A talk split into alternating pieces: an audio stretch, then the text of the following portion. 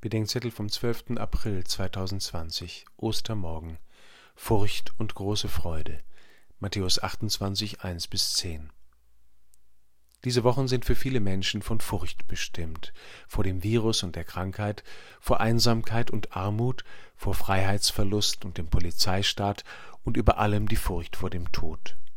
Viele dieser Ängste sind berechtigt, es sieht für viele nicht gut aus. Keiner soll an Ostern etwas anderes behaupten.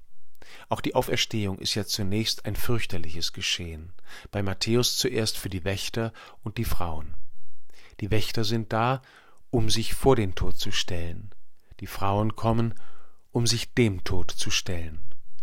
Die Wächter bewachen die Grenze von Leben und Tod, die Frauen wollen sich der Endgültigkeit des Todes vergewissern. Beide Gruppen haben guten Grund zur Furcht. Die Erde bebt, das leere Grab wird geöffnet und ein Engel spricht zu den Frauen. Doch sind die Folgen bei beiden ganz verschieden. Den Wächtern wird, mit dem Grab im Rücken, die Lebensgewissheit erschüttert. Sie waren, heißt es, aus Furcht wie tot. Den Frauen wird, mit dem Grab im Blick, die Todesgewissheit erschüttert. Sie verließen das Grab voll Furcht und großer Freude. Das sind keine Alternativen. Es sind zwei Schritte auf einem Weg.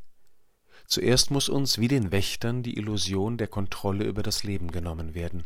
Vor lauter Furcht vor dem Tod hören manche dann auf, lebendig zu leben. Wer sich dann, wie die Frauen, dem Tod gestellt hat, dessen Todesgewissheit wird erschüttert. Ihre Furcht vor dem neuen Leben mischt sich mit der Freude, dass uns nicht der Tod überwältigt, sondern die Liebe vorangeht.